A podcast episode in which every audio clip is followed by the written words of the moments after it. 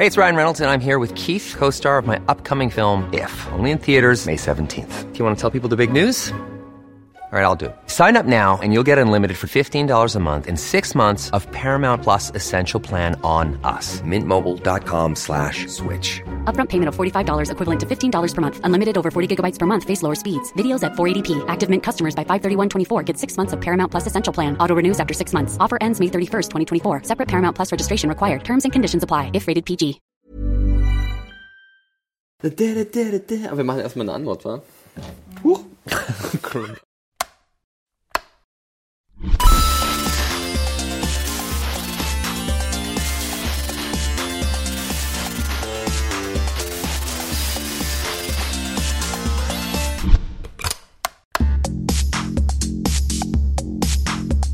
Hallo und herzlich willkommen, liebe Zuschauer und Zuschauerinnen, zu einer neuen Ausgabe der Nerdstube. Heute mal wieder hier am Mittwoch 19.30 oder vielleicht dann auf YouTube oder am Podcast. Mein Name ist Felix, ich begrüße euch ganz herzlich. Und wir haben heute einen ganz besonderen Gast und ein ganz besonderes Thema. Und wir starten gleich rein zu unserer Besprechung zu Westworld. Und dafür brauche ich ihn. Hey, come back online.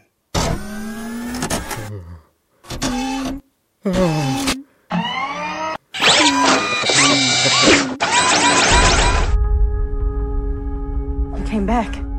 You know, if I could stay right here with you, I would. Just sometimes I feel like the world out there is calling me. You're one of them, aren't you? You're not real. Bring yourself back online.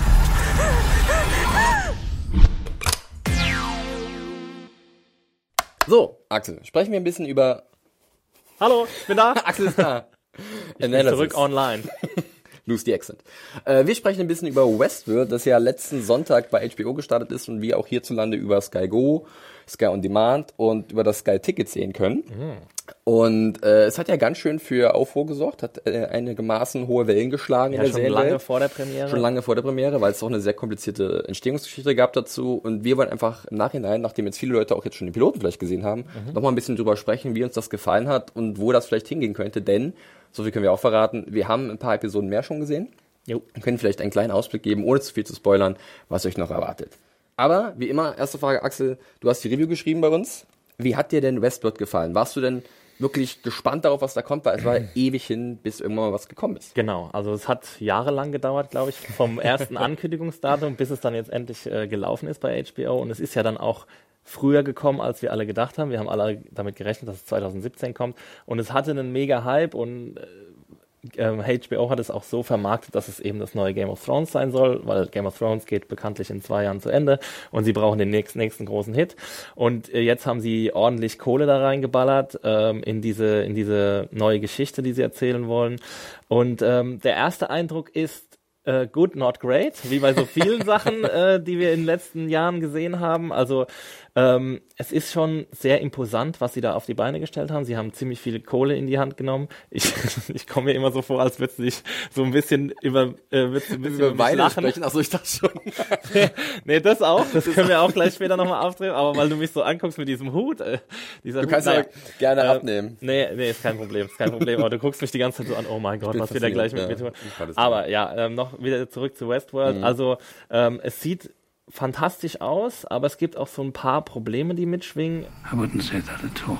Von der Geschichte ist es erstmal interessant, ähm, weil es viele Fragen aufwirft, vielleicht nicht unbedingt ganz neue und originelle Fragen, aber ähm, viele Fragen so zu Androiden, was macht Leben aus, Künstliche wann, Intelligenz. Genau. Äh, wann kann man äh, eine künstliche E- Intelligenz als echtes Leben bezeichnen? Kann man das überhaupt jemals? Und wie äh, ist das alles überhaupt definiert? Also von daher, die Fragen, die es aufwirft, ähm, die sind sehr spannend. Ähm, der Look ist grandios, muss man einfach so sagen.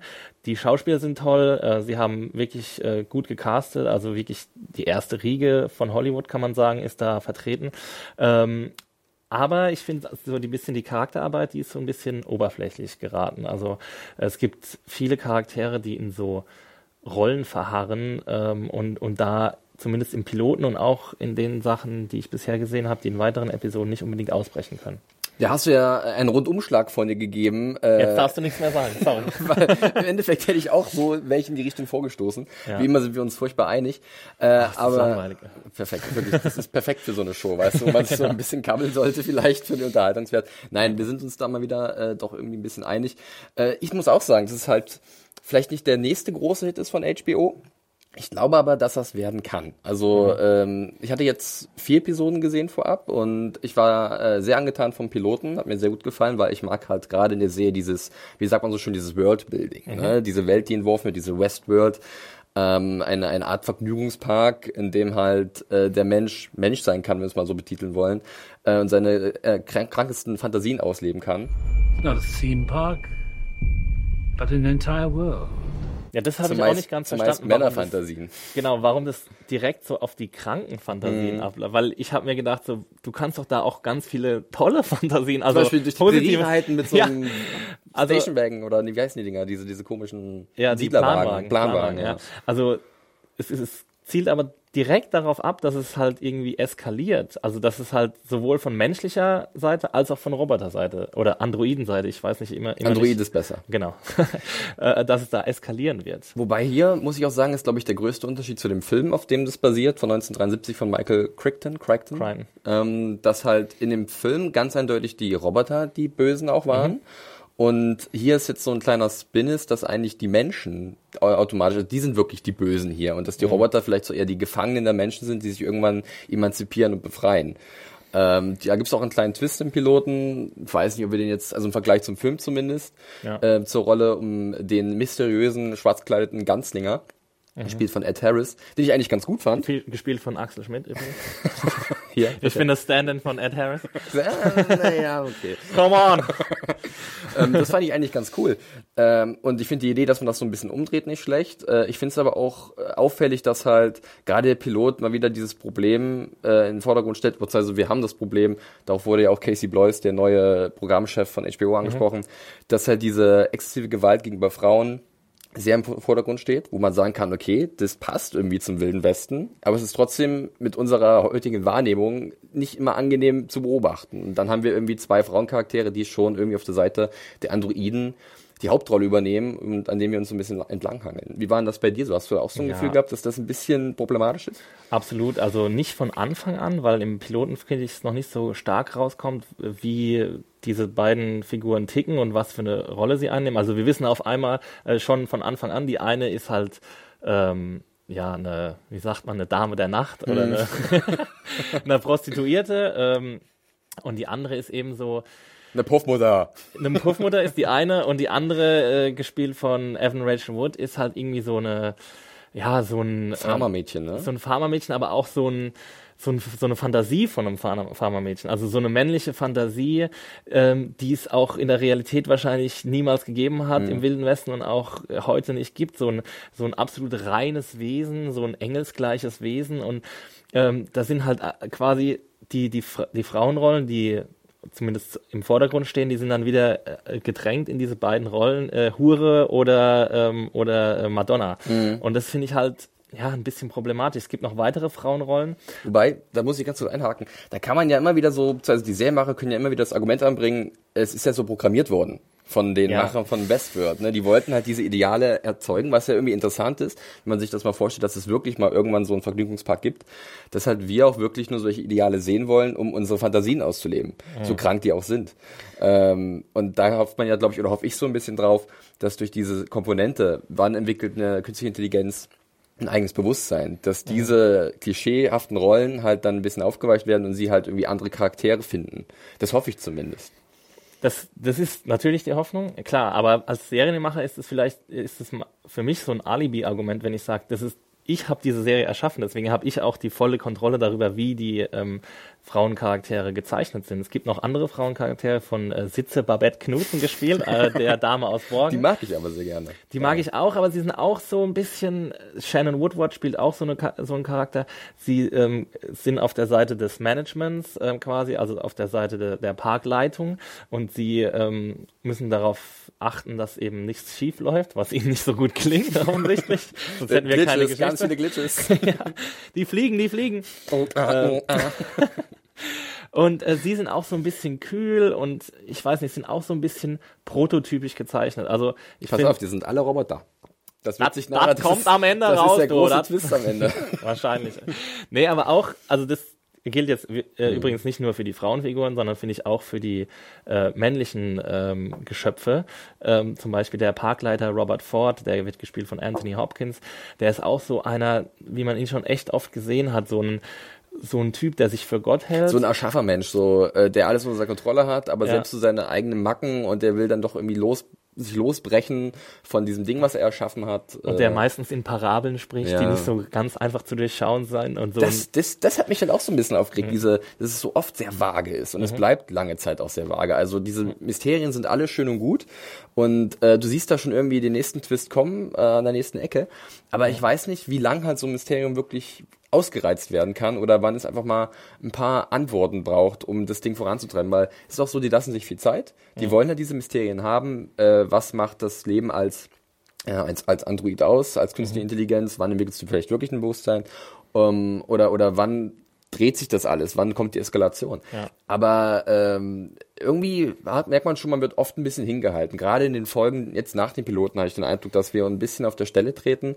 Natürlich trägt das dazu bei, dass diese Welt noch ein bisschen weiter ausgeschmückt wird, dass du mehr darüber erfährst, dass halt dieses Mysterium genährt wird. Aber ich hoffe, dass sie halt dann irgendwann auch mal hier ähm, Butter bei die Fische, ne? Es dauert ein bisschen lang, bis diese Eskalation, die wir ja alle erwarten, also die auch Wo wir sicher sind, dass sie kommt. Genau. Also äh, man, man verrät nicht zu viel, wenn man sagt, in dieser Serie werden irgendwann äh, die Androiden ein Gedächtnis oder eine Art, ähm, ja, wie sagt man dazu, eine, eine menschliche Intelligenz entwickeln und werden vielleicht auch Erinnerungen entwickeln und ähm, vielleicht auch sich dran erinnern, was, was ihnen in der Vergangenheit angetan wurde.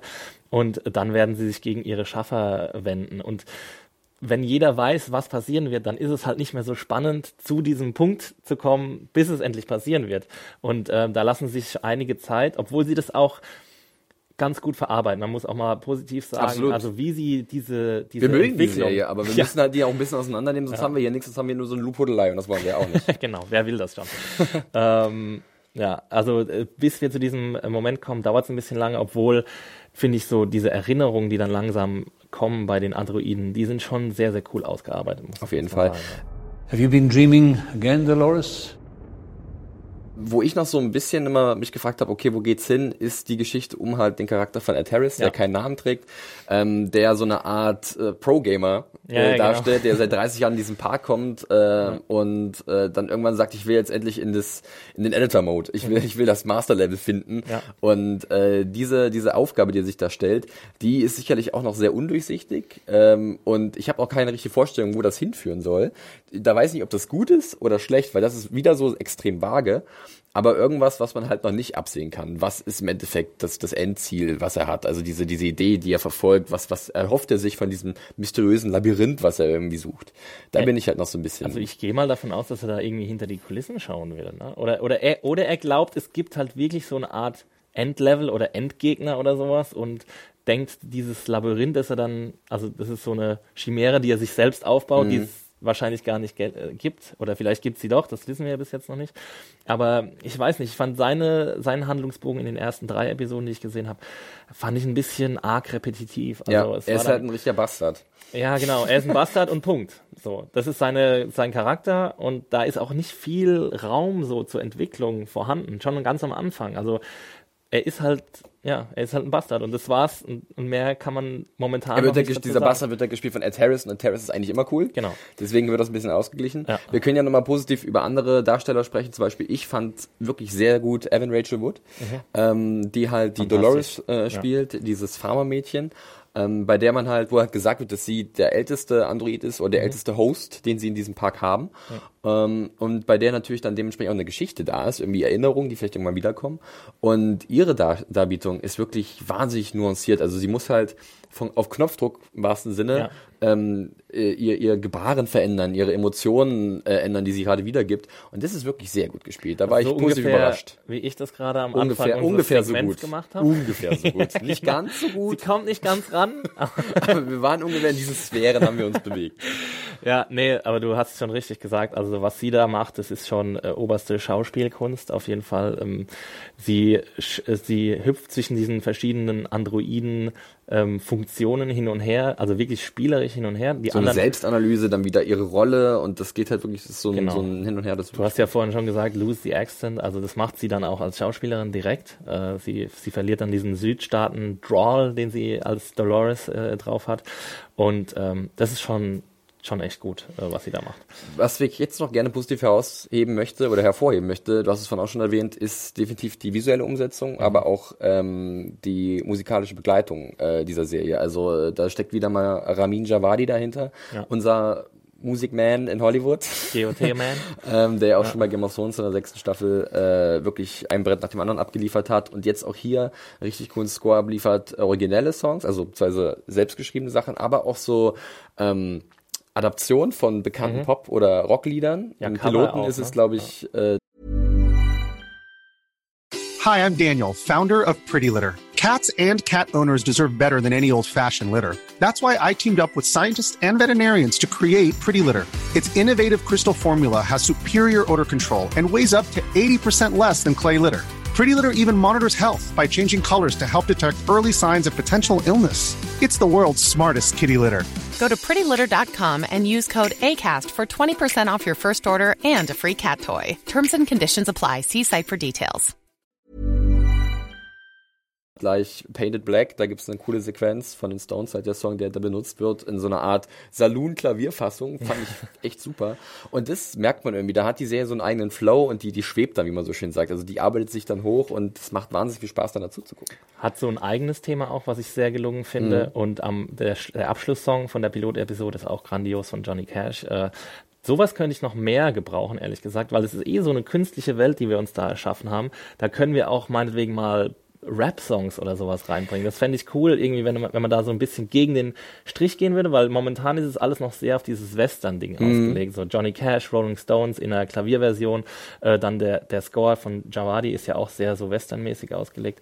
Äh, und wenn man da so ein bisschen noch. Ein bisschen äh, anachronistischer. würde- Man sagt, es ist ja eine Scheinwelt. Also lass Ja. uns die einfach aufpeppen mit den Dingen, die wir kennen. Bloß halt so vielleicht in der Art, wie sie halt in dieses Setting reinpassen. Ähm, Habe ich auch irgendwie gelesen von den Serienmachern, dass halt das auch ein bisschen die Absicht ist. Äh, der Serien, oder Serien sei schon, der, der Parkerfinder Ford sagt ja auch an einer Stelle, dass er einen Charakter irgendwie irgendwelche Zitate von Gertrude Stein oder so mit eingepflanzt hat, die noch gar nicht gelebt hat zu dieser Zeit, wo das halt spielt, dieser, Ah ja. diese Westworld. Und dass sie halt da so ein bisschen anachronistisch arbeiten, weil sie einfach Bock drauf haben, weil sie Möglichkeiten haben. Ich überlege gerade, weil finde. Shakespeare ist ja auch schon, wird ja auch zitiert Mhm. und ich weiß gar nicht, ob der, ich weiß gar nicht, wann soll denn die Parkwelt, wann ist, gibt's da ein genaues Datum? Ich würde so 18. Jahrhundert nach Okay. dem, nach dem äh, Dings äh, Civil War.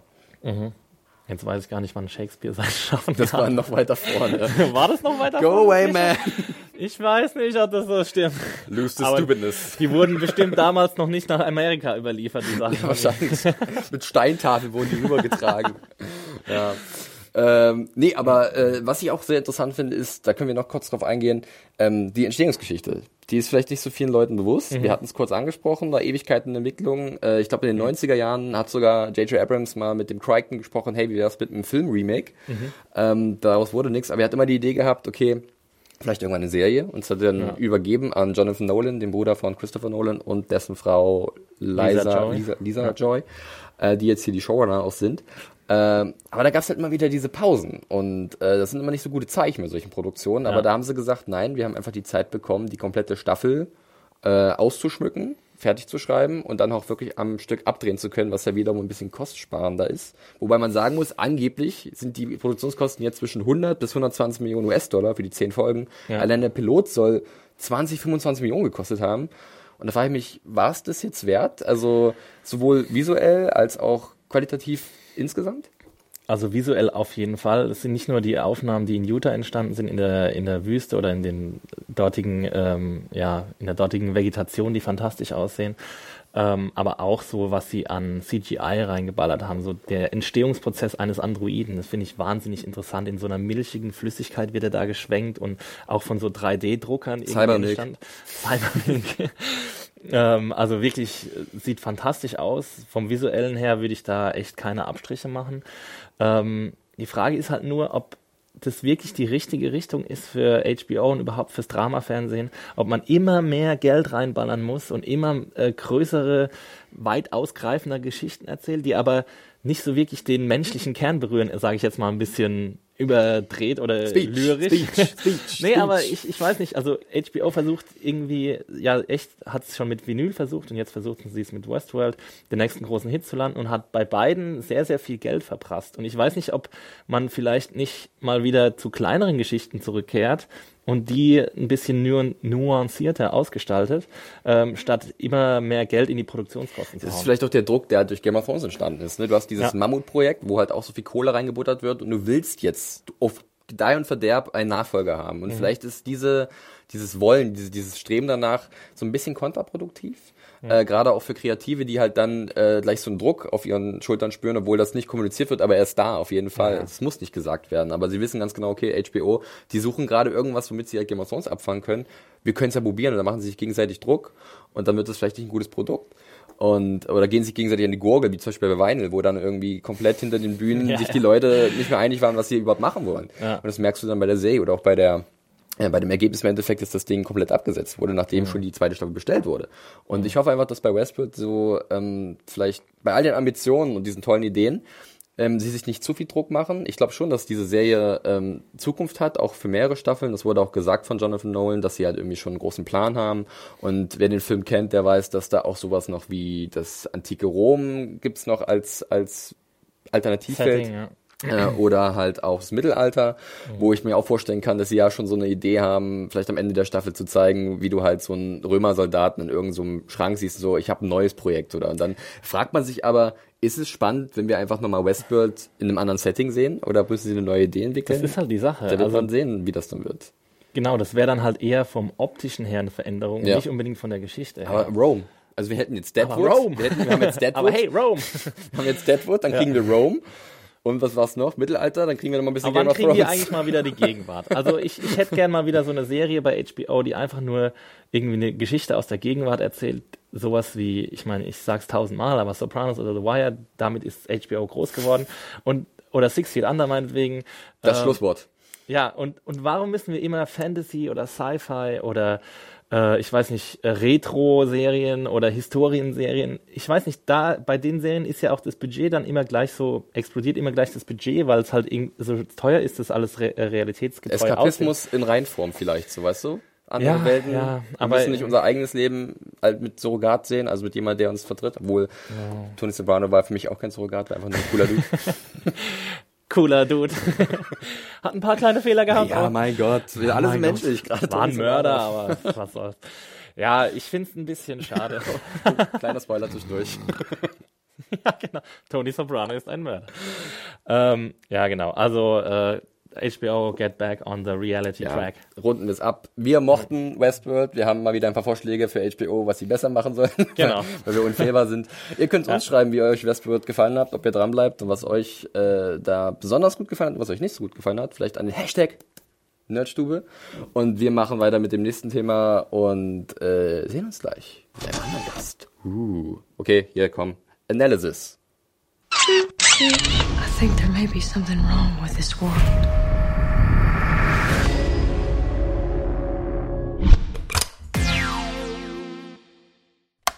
Family and who you're born with is who you die for. Fliegender Wechsel in der Nerdstube. Wir sprechen über ein Gaming-Thema und an meiner Seite sitzt mein wertgeschätzter Kollege Adam Arndt. Hallo Adam. Hi. Wir sprechen über Mafia 3. Tres. Mafia 3. Das offizielle Zeichen für Mafia 3. Mafia 3, das startet am 7. Oktober, beziehungsweise startet nicht, ist verfügbar ab 7. Oktober auf sämtlichen Konsolen, Konsolen und Den auf PC. Konsolen, ja. Xbox One, Mega Drive. PS4, Sega Dreamcast und PC. Ähm, als Tamagotchi-Version ebenfalls erhältlich in Genau. Japan. Nein, äh, PS4, Xbox äh, One, äh, PC, alles was das Herz begehrt. Und ähm, wir sprechen ein bisschen drüber, ähm, was uns da erwartet. Also Adam ist mein Experte heute. Ich freue mich, äh, weil ich kann gleich ganz ehrlich zugeben, ich habe Mafia nie so richtig gespielt. Ich habe es, glaube ich, ich habe meinem Cousin mal damals ähm, Ach, damals, oh, vorm Krieg war es, glaube ich. Ähm, da habe ich ihm über die Schulter, äh, über der Schulter dabei zugeschaut, wie er ein bisschen Mafia 1 gespielt hat. Mhm. Ich durfte ab und zu auch mal ran, aber das war jetzt nicht so prägend, dieses Zockerlebnis. Wie war es denn mit dir, Adam? Äh, ich habe den ersten Teil auch mal gezockt, auch zusammen mit einem Kumpel.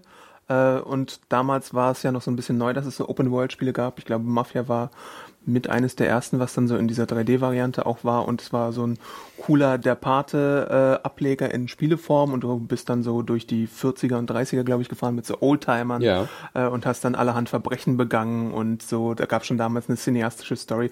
Was ein bisschen äh, komisch war, ist, dass man halt für seine äh, zu Schnellfahrerei schnell aus dem Verkehr mal gezogen wurde. Das war ungewohnt, der- wenn man so der GTA Kofferraum voll mit Leichen. Genau. ähm, ja, aber die ersten beiden Teile, die spielten in Fake Chicago beziehungsweise Fake New York und der dritte Teil spielt jetzt in Fake New Orleans. New Bordeaux, ne? Hab ich New gelesen. Bordeaux, ganz genau. äh, und äh, erzählt halt auf eine ganz atmosphärische Weise, wie die Trailer schon anmuten lassen. Äh, die Geschichte von, ich muss kurz nachschauen, Lincoln Clay, das ist ein Vietnam-Veteran, äh, der kommt nach Hause und äh, seine gesamte Crew ist quasi getötet worden, weil es eine Auseinandersetzung mit dem italienischen Mob gibt.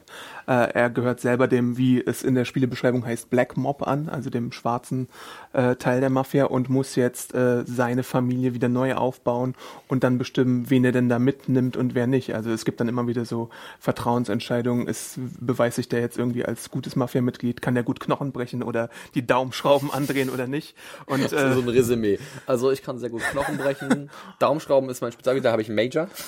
genau, meiner in Spanish, sonst Daumen brechen. Äh, ja, und der baut sich dann halt äh, sukzessive seine Familie wieder auf und das Ganze wird in einer sehr dokumentarischen Art und Weise erzählt. Ich hatte fast so ein bisschen Erinnerungen teilweise bei den Trailern an Narcos oder so Goodfellas, weil äh, da gibt es ja dann auch so ein Voice-Over, was erzählt und dann springst du immer wieder in die Story rei- rein, die wirklich sehr Kinofilm-esk ist. Also es wirkt wie so ein Gangsterfilm zum selber spielen. Ja, ähm, ich gebe es nochmal ganz ehrlich zu, so richtig äh, am Haken war ich noch nicht, als ich dann das, das erste Material davon gesehen habe. Glaube ich, auf der E3 gab es so einen Reve Reveal-Trailer, wie man so heutzutage so äh, neumodern sagt. Ähm, und dann habe ich mir die Tage nochmal einen anderen Trailer angesehen. Der geht irgendwie vier Minuten lang oder so. Ist so eine, ein bisschen diese, diese, dieser Ursprung des Charakters Lincoln Clay und Genau. wie er dann halt wirklich sich aufschwingen will zum neuen Mafia-Boss äh, und Rache üben möchte. Und das sah schon sehr cool aus. Klar, war ein Cinematic-Trailer, sprich halt keine Ingame-Grafik, aber das Setting wurde gut eingeführt und auch der Charakter und es hat irgendwie dann doch ein bisschen die Lust gesteigert, wobei ich sagen muss, ich habe jetzt nicht viel Vorwissen. Also, aber das braucht man Mhm. Ich glaube glaube, ich das auch nicht. auch gar ne? nicht. Das ist jetzt der ich neue glaube, es gibt einen Jahren, Charakter, ja. das habe ich gelesen, der halt auch schon im zweiten Teil war, den sie jetzt einfach nur mit reingenommen haben in der Crew von Clay, damit halt da irgendwie die Verbindung zwischen den Teilen da ist. Aber im Endeffekt ist das eine andere Epoche, 60er Jahre. 1968 spielt das Genau. Ganze, also zu den, zu den Studentenunruhen und neuer, sowas. neuer viel Ort, ähm, ähm, New Bordeaux, also Ja. New, äh, New Orleans. da ähm, kann man dann auch so Sachen wie Voodoo erwarten und so Jazzmusik. Und Alligatoren. Halt, äh, genau, Alligatoren und überhaupt so dieses ganze, den ganzen New Orleans-Flair, dass es dann vielleicht auch mal ein bisschen okkulter zur Sache gehen kann oder Was ja cool ist. die Bayous da äh, ins Spiel kommen oder das Essen, was in New Orleans so bekannt ist. Also ein bisschen Tremay, bloß halt 40, 50 Jahre früher wahrscheinlich. mit Ballereien halt zwischendurch Ja. und so. Ähm, ja, finde ich eigentlich nicht uninteressant, aber äh, wir müssen mal sehen. Äh, vielleicht können wir euch ja in naher Zukunft noch ein paar kleine Eindrücke zu dem Spiel zukommen lassen. Ähm, es startet ja, wie gesagt, am 7. Oktober. Und ähm, bei dir, Adam, ist da die Vorfreude schon da oder? Also ich fand, ich fand die Trailer, die ich bisher gesehen habe, eigentlich wirklich sehr stimmig und äh, äh, es freut mich tatsächlich, glaube ich, da mal wieder in die Welt einzusteigen. Ich bin ja jetzt auch seit kurzem erst wieder unter die PS4-Zocker gegangen. Äh, davor habe ich es halt immer nur so ein bisschen angespielt und das ist, glaube ich, ein Spiel, das könnte einen sehr lange beschäftigen. Ich habe Spielzeiten gelesen von 50 Stunden Ui. und dann gibt's noch ganz viel DLC-Material, was Mhm. geplant ist, aber auch gratis DLC. Also ich glaube, wenn man richtig Bock auf das Spiel hat und das ist ja auch eine relativ große Nummer, dann wird man da schon seinen Spaß haben. Und es ist halt auch mal was anderes als die Call of Duties oder die Battlefields oder so, die dann jährlich rauskommen. Hier nimmt man sich irgendwie fünf Jahre Zeit. Ist ja auch ein. Franchise-Titel, der äh, lange auf sich erwarten lassen. Ja. Ne? Also, äh, wann war das letzte? Vor fünf Jahren. Vor fünf Jahren. Also wurde mal wieder Zeit für ein neues Mafia. Es gibt bestimmt genug Fans da draußen. Wenn ihr welche seid, könnt ihr uns natürlich auch das gerne schreiben. Mal wieder Hashtag Nerdstube, ich kann es mal wiederholen. Äh, und dann schauen wir mal, wenn es dann soweit ist. Ihr könnt uns natürlich auch Mafia-Spitznamen geben. Oh ja. Der, äh, weiß ich nicht, der frech frivole Felix oder sowas. Obwohl eigentlich Ich hätte jetzt eher sowas wie Don Böhmi. Einer will auch einen Namen. Der allglatte Adam. Irgendwie sowas. genau. Schmale Lippen Adam. Sehr gut. Also, äh, wenn ihr Bock habt auf Mafia 3, dann ist der 7. Oktober der Tag, den ihr euch merken müsst, dann kommt's raus. Und vielleicht sieht man demnächst bei uns hier bei Serienjunkies noch ein bisschen was zu dem Spiel. Äh, wir freuen uns so ein bisschen. Ich muss ehrlich zugeben, ich war vor ein paar Tagen noch nicht so, aber jetzt habe ich mir ein paar Sachen angesehen, mich ein bisschen reingeguckt und ja, sieht vielversprechend aus. Schauen wir mal. Triple A-Titel. Hm? Ihr seid dabei, wir vielleicht auch. Hm, mal gucken. Sonst brechen wir euch die Knochen. Ja. Oder auch nicht. Nein, machen wir nicht. Doch, auf jeden Fall. Zwei Jungs hauen drauf. Now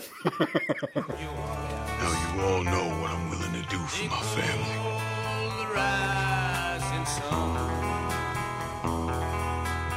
What are you gonna do for yours?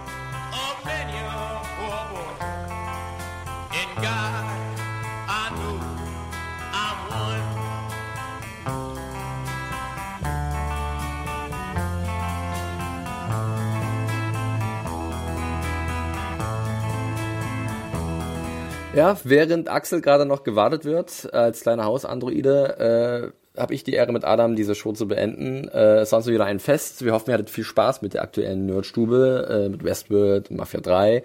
Wenn ihr irgendwas habt, irgendwelches Feedback, irgendwelche Fragen, dann schickt sie uns an den Hashtag äh, Nerdstube auf Twitter. Ist am unkompliziertesten, ganz ehrlich, wir filtern das raus und dann bauen wir das bestimmt irgendwie ein.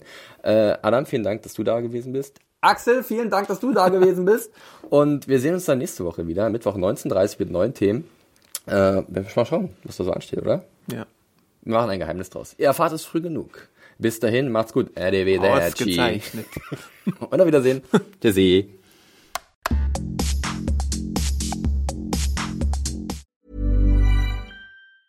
Ever catch yourself eating the same flavorless dinner three days in a row? Dreaming of something better? Well, HelloFresh is your guilt-free dream come true, baby. It's me, Kiki Palmer. Let's wake up those taste buds with hot, juicy pecan-crusted chicken or garlic butter shrimp scampi. Mm. Hello Fresh. Stop dreaming of all the delicious possibilities and dig in at HelloFresh.com. Let's get this dinner party started.